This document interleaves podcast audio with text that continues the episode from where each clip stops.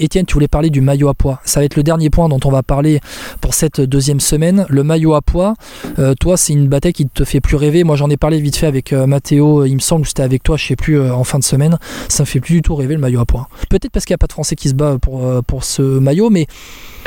L'année dernière, aujourd'hui, dans la bataille de points. De on a vu des Français se, se, se, batailler, mais c'est vrai que ça fait. Même, même Bardet qui gagne en 2019, ça me fait pas rêver, honnêtement parce qu'il gagne sur une seule étape, donc c'est un peu, c'est un peu particulier. Je l'avais même oublié, tu vois. ouais, voilà, tu vois. Tu me le rappelles. Mais je pense que le barème, il n'est pas bon. Alors, en fait, ils l'ont changé justement après la victoire d'Anthony Charteau, on en a parlé tout à l'heure. Et c'est vrai que tu vois, il y avait trop de points, trop de gros points sur des cols qui étaient trop loin de l'arrivée. Et j'ai voulu comprendre qu'ils aient changé en 2011, l'année où Sanchez le gagne, pour que ça soit quelqu'un du, un bon grimpeur, quelqu'un capable de de gagner sur des arrivées au sommet qui puissent le gagner. Mais là, je sais pas. Est-ce que est-ce qu'il faudrait revoir le barème? Comment faudrait le revoir? Euh, C'est compliqué parce que si tu reviens à, l'époque des années 2000, tu peux re-avoir quelqu'un qui est pas vraiment un grimpeur qui le gagne. Faut pas que ça se transforme non plus en classement de meilleur baroudeur.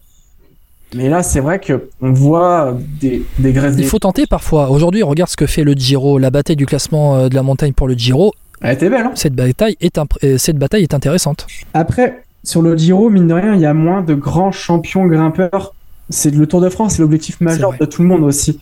C'est vrai. On a eu des, des...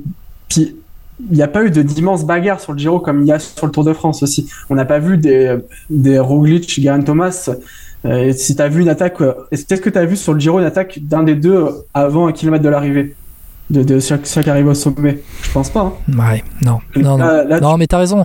Après, c'est ce qu'on disait aussi dans le top 5 de début de, podcast. Aujourd'hui, les deux, ils veulent tout gagner. Il y a tellement peu d'écart au classement que là où ils peuvent faire la différence, c'est justement dans ces arrivées. Je pense pas qu'ils veulent Après, tout dépend de ce que veulent faire les. Eh, eh, exactement, je pense pas. Mais... Ils le gagnent parce que voilà, ils sont au-dessus. Maintenant, tout dépend de ce que veulent faire les équipes aussi des, des étapes. L'étape d'hier, dimanche eh ben, il y a eu. Alors, il y a circonstances de chute en début mmh. d'étape. Pas l'oublier celle-là. Mais, mais, exactement. Mais au final, euh, ben, l'échappée est allée au bout, donc les échappés ont pris les points et les favoris n'ont pas pris de points au classement de la montagne. C'est ça. C'est ça. Mais s'il n'y avait pas eu la chute, on était quand même dans un scénario où la Jumbo voulait pas laisser partir encore. Oui, il y avait qu'une minute hein, au moment où il y a la chute. Hein. C'est ça, sachant que dans la chute, il, y a Van qui est sérieusement touché, et je pense qu'il y a deux ou trois coéquipiers de, de, du leader qui, sont aussi euh, dedans sans forcément être tombés mais qui sont pris. Et Vingegaard qui passe pas très loin justement de, de cette chute. Euh, ouais. ouais. Vingegaard qui passe pas très loin. Euh, D'ailleurs, euh, quand vous allez au bord des routes, faites attention, vraiment, faites, attention. Voilà. Euh, bon, ça, ça, fait deux jours de suite où la, la fête est un peu gâchée par, par le public parce qu'il y a cette histoire de moto. Tu, je sais que tu voulais en parler aussi en début de débrief. Ils sont fautifs. ASO est aussi fautif de ne pas avoir barriéré les 500 derniers mètres parce qu'on sait que c'est la folie. Mais c'est vrai que le public, comportez-vous bien avec les coureurs. C'est pas compliqué d'être sur les bords. De... On peut encourager, mettre une ambiance de folie et tout.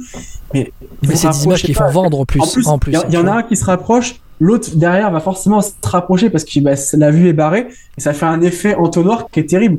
Et, j'ai l'impression euh, que le public des Alpes est beaucoup moins discipliné que le public des Pyrénées. Et pourtant, on a beaucoup fustigé les Basques, euh, mais comme quoi, comme quoi, ils sont peut-être plus, euh, plus disciplinés. Mais c'est vrai que c'est il y a un plus gros public dans les Alpes. En plus, vu que c'est en troisième, ça va être en troisième, fin de deuxième, début troisième, c'est là où le tour va se jouer. Donc c'est là où tu as envie d'être.